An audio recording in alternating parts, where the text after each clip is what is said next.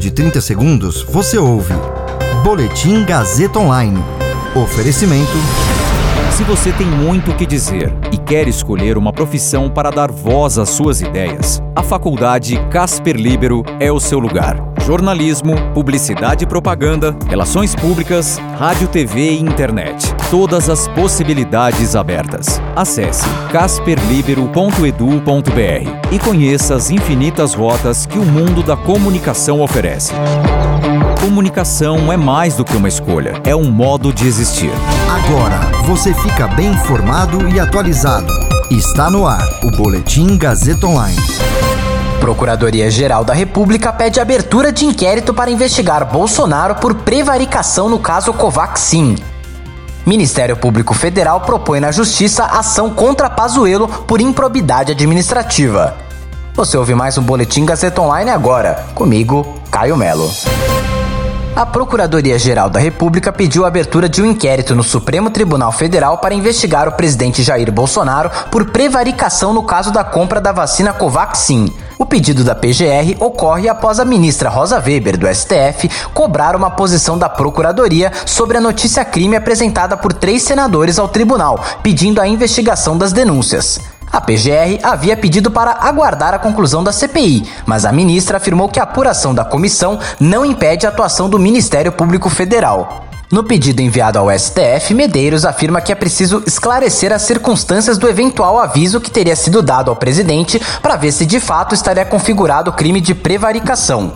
De acordo com o deputado Luiz Miranda, do DEM do Distrito Federal, ele e o irmão, o servidor Luiz Ricardo Miranda, avisaram Bolsonaro em uma reunião no dia 20 de março sobre suspeitas de irregularidades na compra do imunizante. Diante das denúncias dos irmãos Miranda, o governo afirmou que Bolsonaro avisou o então ministro Eduardo Pazuello sobre as suspeitas no dia 22 de março.